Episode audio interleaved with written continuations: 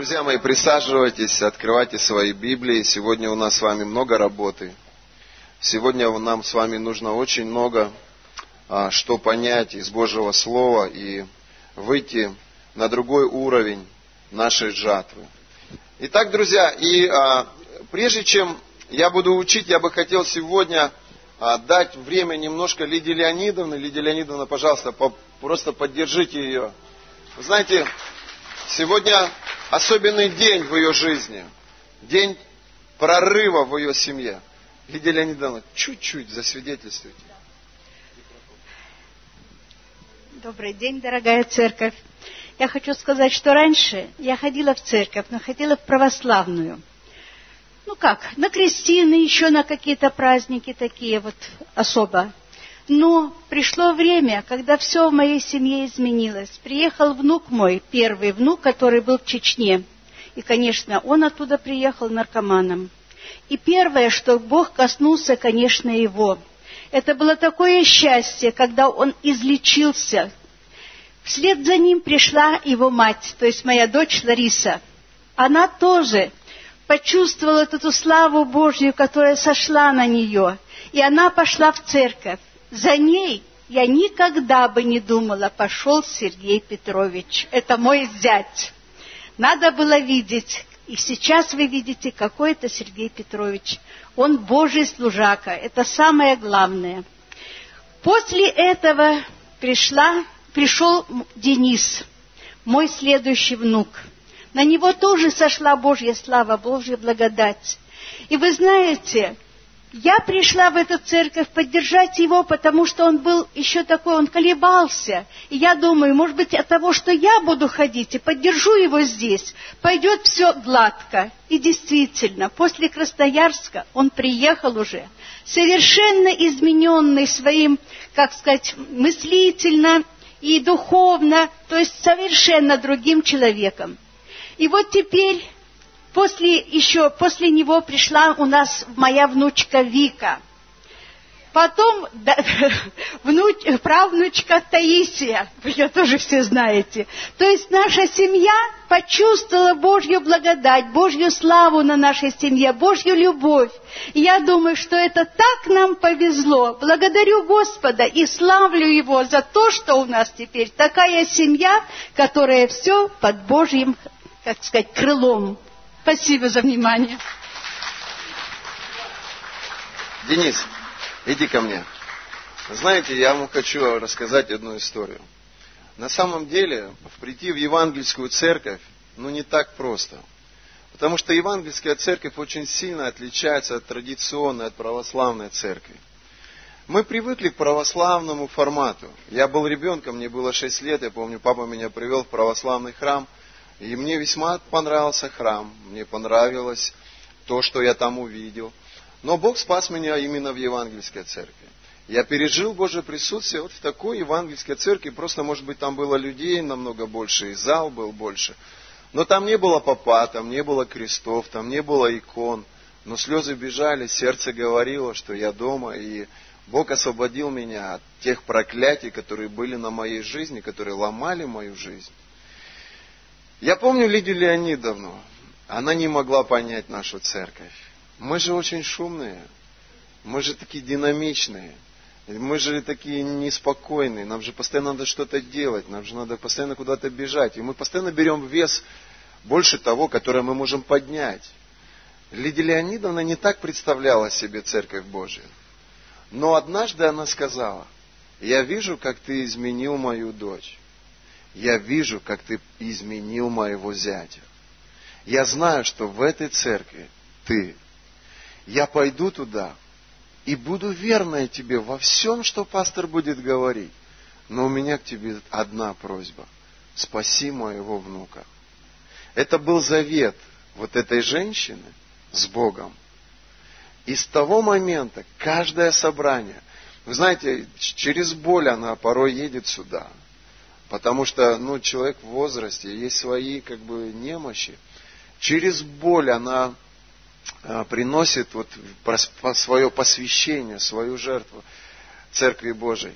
И каждый раз, когда она здесь, у нее молитва, Бог, спаси моего внука. как ты спас всю мою семью. Вот он этот хлопец.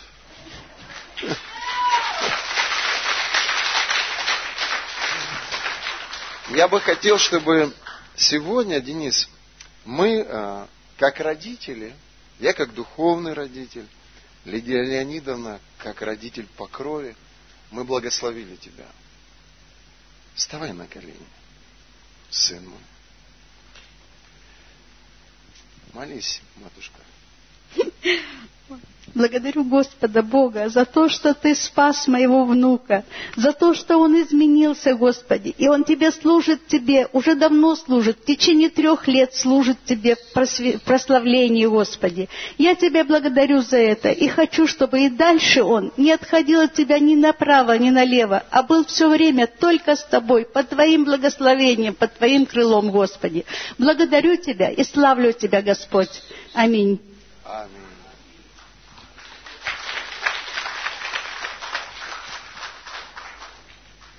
Вымолила. Аллилуйя. Воздай Богу славу. Денис, садись. Итак, ну все, мы можем с вами приступить. Вы все взяли пригласительные. Я верю, что вот это пригласительное, это душа человеческая. Я верю, что через это пригласительное Бог приведет новые души в Его Царство. Давай поднимем, помолимся за них. Просто подними. Дорогой Дух Святой, мы знаем, что Ты дал нам этот проект. Мы знаем, что Ты автор всего, что здесь написано, и всего того, что мы будем делать.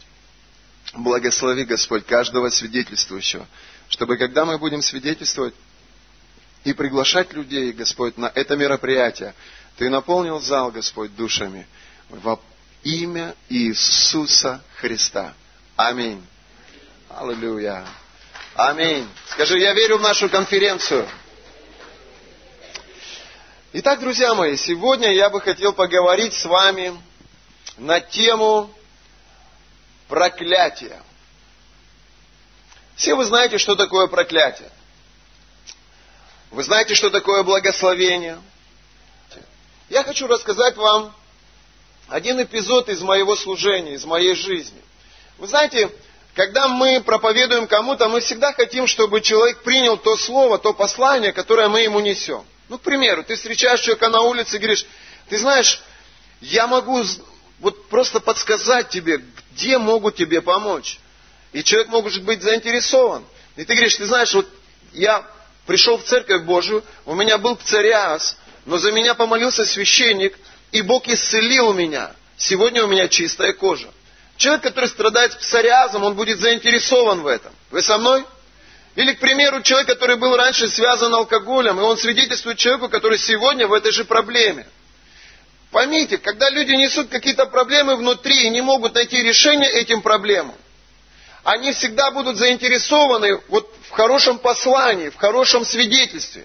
К примеру, человек три раза был женат, и все три раза терпел а, крушение в своем браке. Он первый раз женился, развелся, второй раз женился, развелся. Третий раз он уже кое-как решился на то, чтобы доверить свою жизнь, и в этот раз она ему изменила. И он развелся. И вот, вы знаете, много людей, которые внутри несут боль и разочарование. И они не способны с этими обстоятельствами сами справиться. Когда ты приходишь в их жизнь и говоришь, у меня счастливый брак, но я строил свой брак на библейском основании, которому меня научили в Церкви Божией. Пойдем со мной, и твоя жизнь может радикально измениться. Люди некоторые, они заинтересованы в этом, но некоторые, я заметил, они абсолютно равнодушны к этому. Они абсолютно э, равнодушны к этому. Более того, большая часть людей – кому мы свидетельствуем или кому мы проповедуем, они могут даже как-то неадекватно реагировать. Они могут даже ожесточаться в сердце своем на подобного рода вещи. И вы знаете, однажды, я помню, мы молились, и было несколько, несколько, несколько людей, за которых мы молились. Я чувствовал такое нежное, такое прекрасное Божье присутствие. Я открыл глаза, я смотрел на людей, я видел Владимир под помазанием, я видел Николай под помазанием, Я видел, Сергей переживает Божье присутствие. Когда человек переживает Божье присутствие, у него на лице написано, он счастлив. Он, и у него на лице написано, он спокоен. Вот на нем видно, что он в таком, знаете, умиротворении. Но я увидел одну девушку, и у нее на лице было, знаете, такое выражение, как будто бы она всех нас вот просто ненавидит. Вот такая, знаете, неприязнь. Я подумал, думаю, что это такое? И Дух Святой мне сказал, это бесы. Эта девушка, она не свободна. И я заметил, что присутствие Божие, оно касалось всех. Но оно не касалось того человека, который был одержим, на котором было вот это демонический контроль, на котором было вот это вот неприязнь. Вы со мной? Я задал Богу вопрос, что мне делать в этом случае? И вы знаете, раньше я думал, что когда присутствие Божие приходит, то помазание, оно двигается по залу, или, может быть, это домашняя церковь.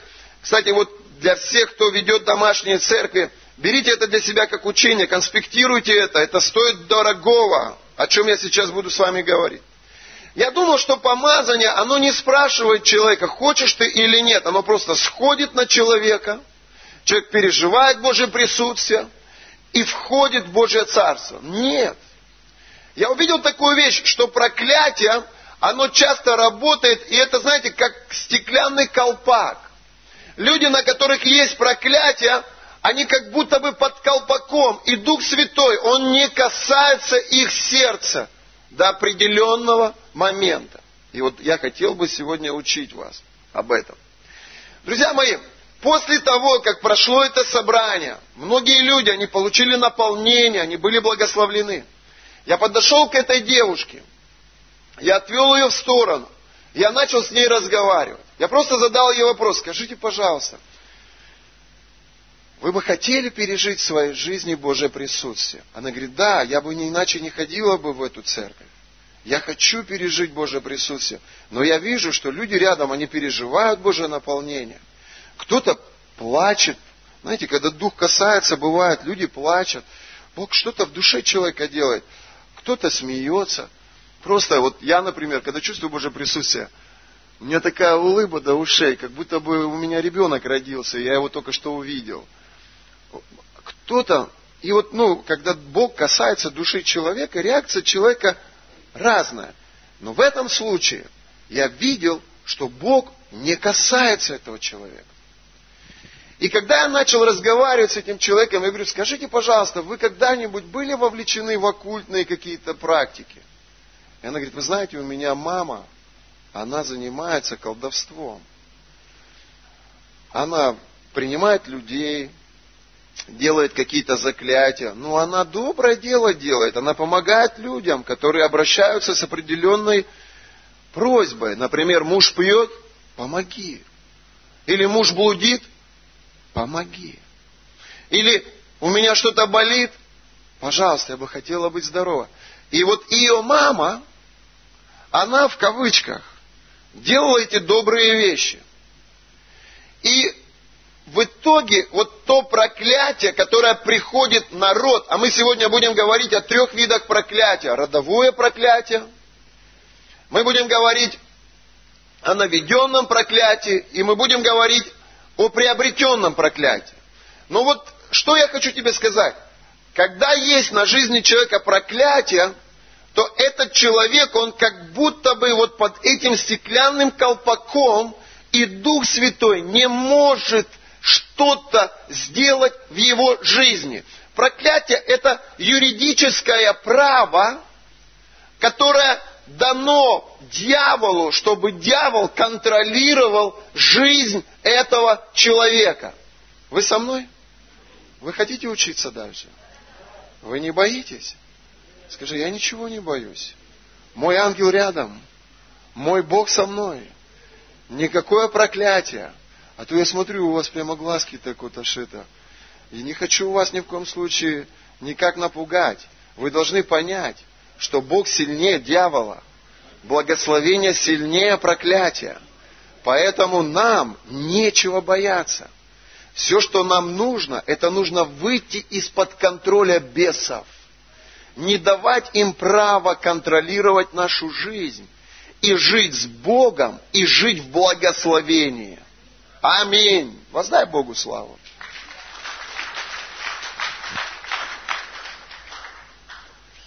Каково отношение Бога к колдовству, к гаданию, к спиритизму? Каково отношение Бога вот ко всякого рода вот демонической духовной практике? Библия говорит, что это мерзость в глазах Бога. И когда люди, друзья мои, в непрощении, в злобе, в зависти, когда люди совершают преступления, они открывают свою жизнь впуская этот грех, дверь для дьявола. И когда дьявол приходит, он берет контроль над этими людьми. И он контролирует их сознание, он контролирует их эмоции, он контролирует их чувства, он контролирует их тело. Вы со мной? Эта девушка, которая была тогда, в каком я говорю, она была больная, она, у нее был серьезный э, диагноз. И ей врачи не могли помочь вот в ее проблеме в этой. Когда приходит дьявол в жизнь человека, он не приходит с пустыми руками. Он приходит всегда с болезнями. Вы со мной? Дьявол приходит, и он приносит болезни. Когда приходят демонические духи в жизнь человека, этот человек начинает болеть, он начинает страдать эмоционально, он начинает мучиться физически. Это просто вопрос времени. Почему? Потому что дьявол пришел для того, чтобы украсть, убить и погубить. Но Библия говорит, что Бог так возлюбил этот мир, что Он отправил Сына Своего Единородного. И Писание говорит, что Иисус Христос, Он понес всякого рода проклятия. Где? На Голговском кресте, на древе. Аминь. Скажи, мое проклятие на кресте мои болезни на кресте. Библия говорит, что Иисус, Он пролил свою невинную, святую кровь. И эта кровь, она омыла и очистила нас от всякого нашего греха. И разрушила всякого рода проклятия в нашей жизни. И Бог благословил. И продолжает благословлять нас до сегодняшнего дня. Сегодня, друзья мои, эта девушка, она абсолютно здорова. Она часть церкви, христианская жизнь в городе Красноярске. Она вышла замуж, она родила двоих замечательных детей. Когда я ее встречаю на страницах Фейсбука, я вспоминаю эту историю. Но я хочу, чтобы вы поняли одну такую вещь. Это проклятие, которое было на ней в результате колдовства в ее роду, оно переходило от матери к дочери, из рода в род. Тот демон, который стоит за этим проклятием, он также переходил от матери к дочери. И так из рода в род. Проклятия могут быть в роду сто лет, двести лет, триста лет, пятьсот лет. Демоны, которые в этом родовом древе, они просто переходят от одного человека по роду к другому до момента, пока Иисус не придет в этот род. Когда приходит Иисус, Он разрушает проклятие и отпускает измученного на свободу. Аминь. Когда мы стали разговаривать с этой девушкой, она мне рассказала эту историю, я задал ей вопрос – задал, а ты бы хотела пережить Божье присутствие? Она говорит, конечно, я бы иначе не ходила бы сюда в церковь, но я мучаюсь. Когда идет поклонение, я думаю, побыстрее бы оно закончилось. Меня внутри, ну, меня прямо бесит что-то. Когда кто-то рядом на языках громко молится, мне охота ему рот заткнуть. Потому что у меня внутри прямо неприязнь к этому человеку. И, и я ей сказал такую вещь. Я говорю, вы знаете, вот то, чем занималась ваша мама, вот эта практика духовная, это грех большой. И вам нужно в этом грехе покаяться. Она говорит, ну я к этому не имела никогда никакого отношения. Я понимаю.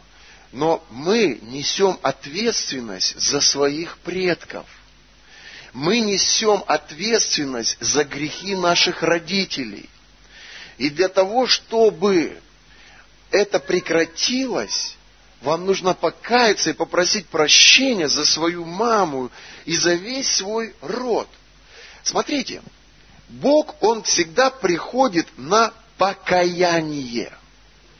Пока нету покаяния, пока нету осознания того, что ты делаешь неправильно, Божье присутствие, оно может даже не коснуться тебя.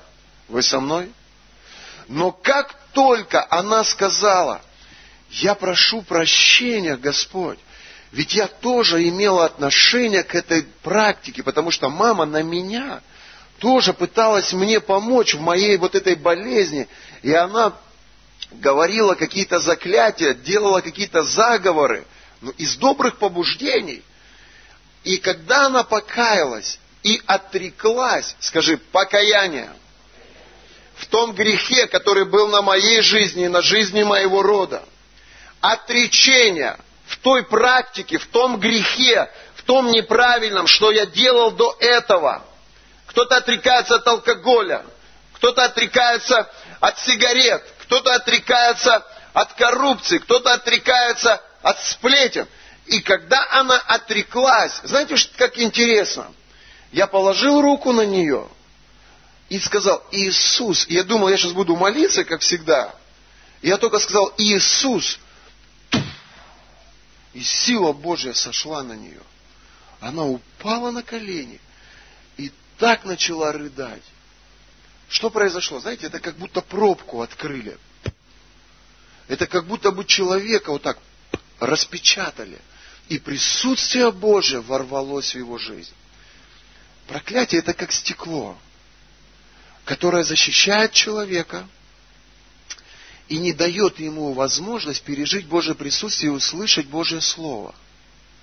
Проклятие оно приходит в результате наших грехов или грехов наших родителей. Родовые проклятия. Это то, что переходит по наследству. Человек родился, он никогда не был пристрастен к алкоголю. Но вы смотрите на него, он с молодого возраста пьет. Если вы задаетесь вопросом, ну почему так? Ванечка растет мальчиком хорошим, играет в хоккей, учится в институте – а Юра уже спился.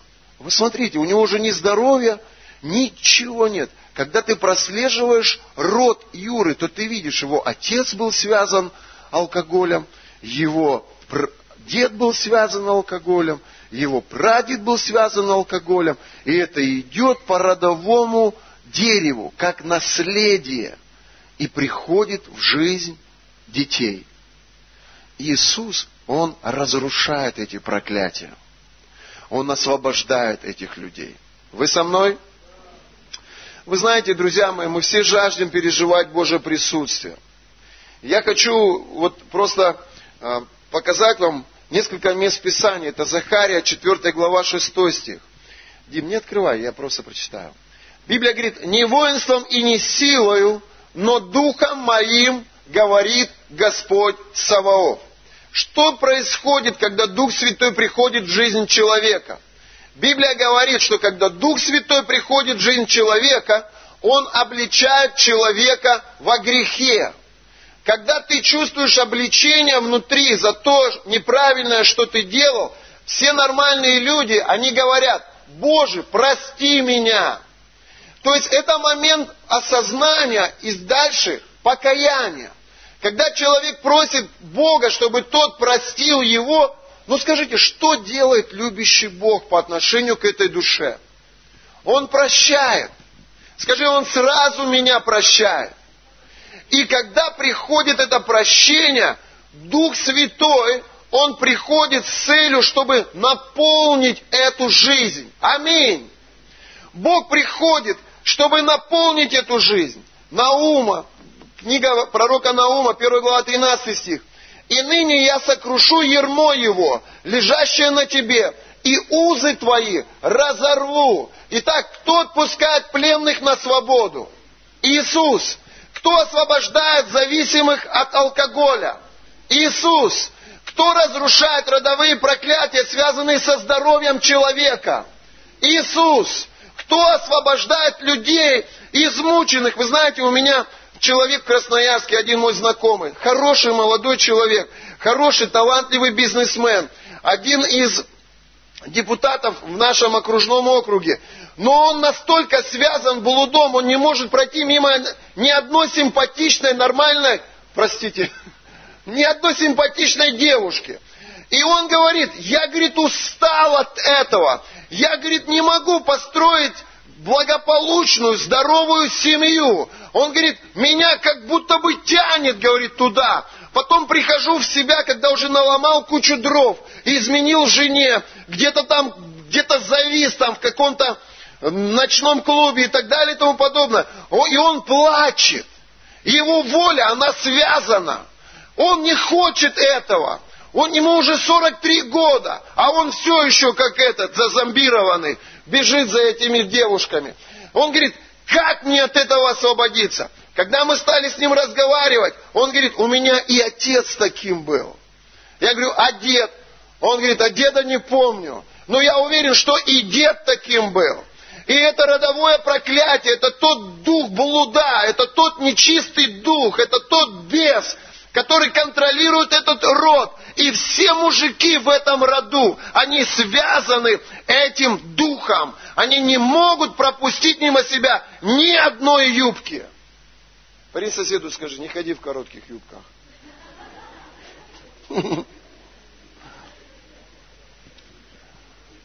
Но Иисус, Он разрушает эти проклятия и благословляет род. Библия говорит, 1 Иоанна, 3 глава, 8 стих, кто делает грех, тот от дьявола. Потому что сначала дьявол согрешил. Для сего-то явился Сын Божий, чтобы разрушить дела дьявола. Итак, наша проповедь сегодня называется «Иисус – разрушитель проклятий». Как родовых, друзья мои, как наследственных, как принятых, как наведенных. Иисус, Он разрушает проклятие. Аминь. Исайя 58 глава 6 стих. Вот пост, который я избрал. Бог дает, ну, как бы, определение тому, что такое пост. Вот пост, который я избрал. Потому что сначала, ой, простите, разрешить оковы неправды, развязать узы ерма и угнетенных отпустить на свободу, и расторгни всякое ермо. Что такое ермо? Ермо это что-то, что не дает тебе свободы, что-то, что связывает тебя контролируют тебя. И а, Иисус, Он освобождает людей от подобного рода вещей. Итак, что нужно сделать для того, чтобы освободиться от проклятия? Первое, нужно покаяться во грехе. Второе, нужно отречься от этого образа жизни или от этих поступков, в которых ты сегодня раскаиваешься. Третье, нужно принять освобождение – я заметил такую вещь, что не всегда достаточно просто покаяния. Порой человек кается, но бесы, они могут оставаться внутри этого человека. И когда человек переживает Божью силу, он переживает Божье освобождение. Бесы выходят. Вы знаете, если бы вы сейчас имели возможность такую от Господа увидеть реальность духовного мира – вот вы, используя свои плотские глаза, смотрите, и вы видите только физический, материальный мир. Но если вы помните, как со слугой а, Елисея, когда тот молился за своего слугу, если бы вы увидели реальность духовного мира, вы бы увидели огромное количество бесов и огромное количество ангелов. Вы бы увидели, насколько реально сегодня бесы существуют – и они навязывают свою идеологию людям и контролируют людей, толкая их на разного рода преступления. И вы бы увидели огромное количество ангелов Божьих рядом со святыми, которые делают обратное, которые навязывают чистые мысли, праведные мысли. и мотивирует людей на добро. Вот она конфронтация между злом и добром.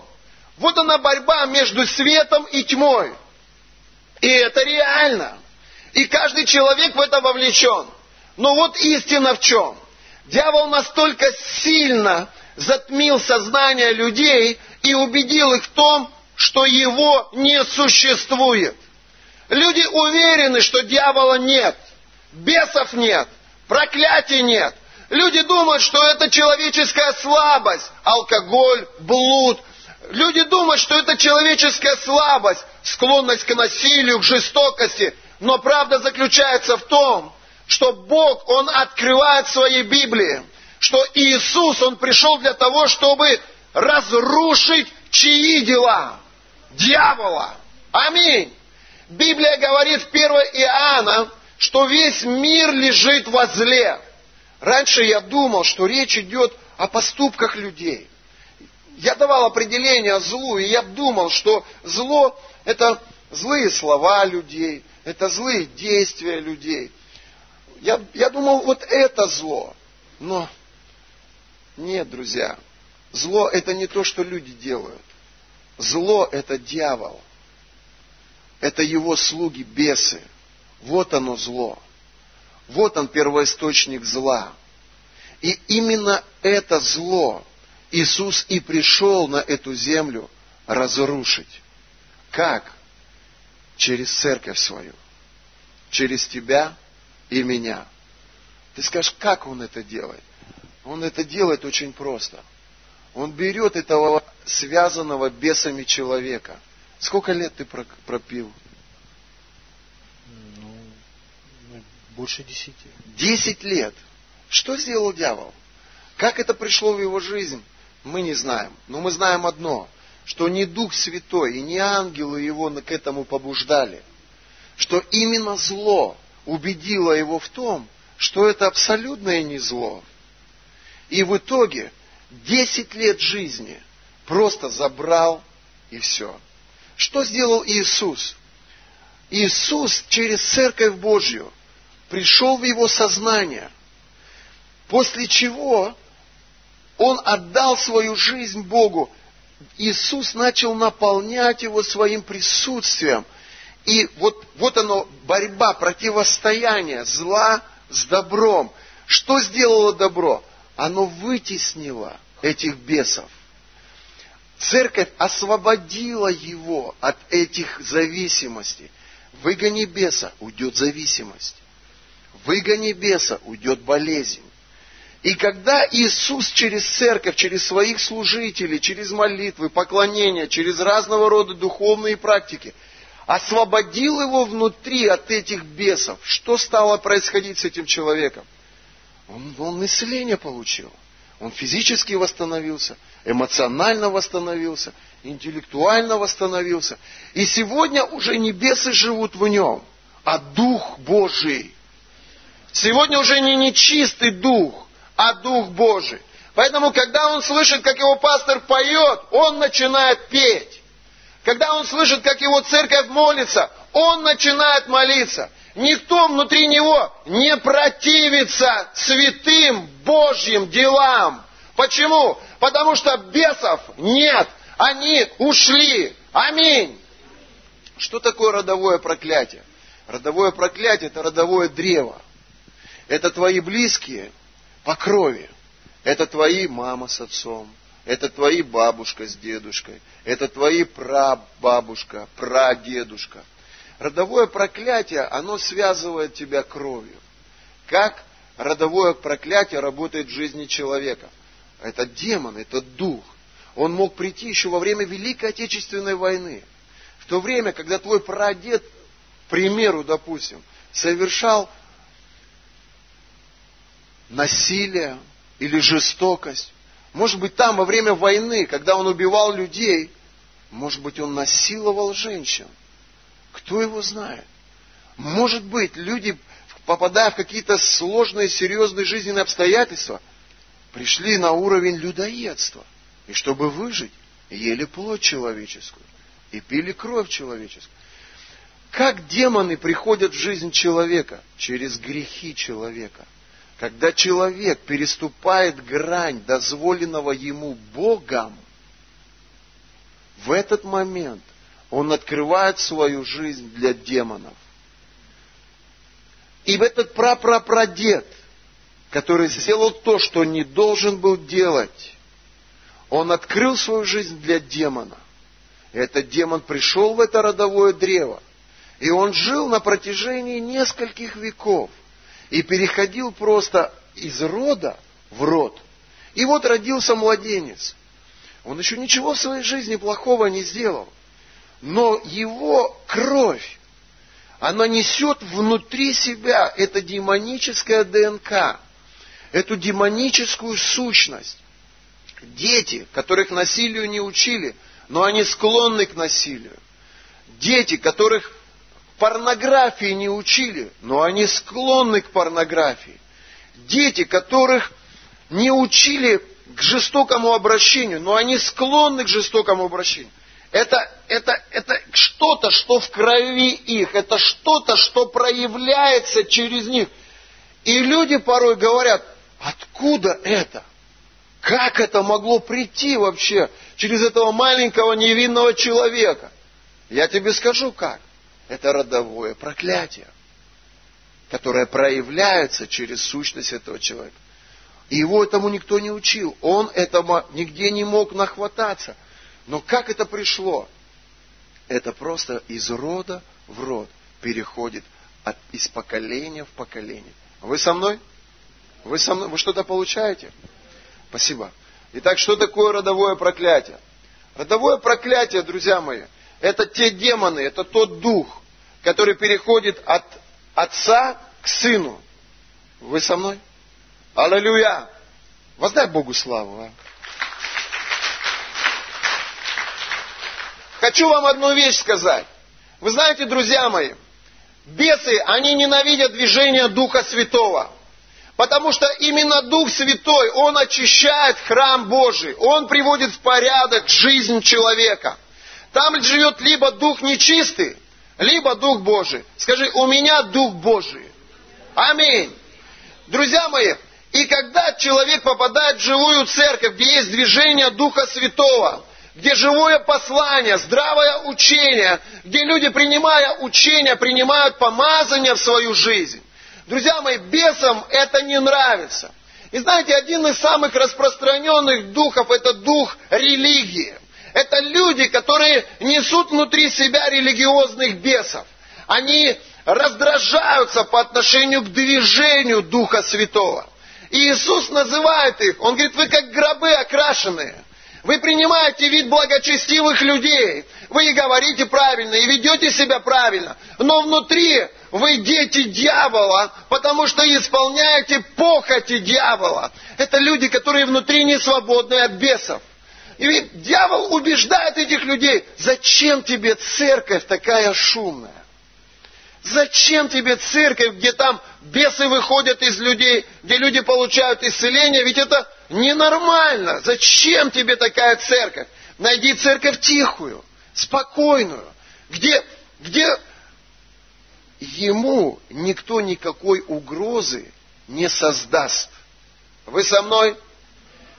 Вот иди в болото, и там, в болоте, прославляй своего Господа слегка но сильно не славь, а то придется мне отсюда выскочить.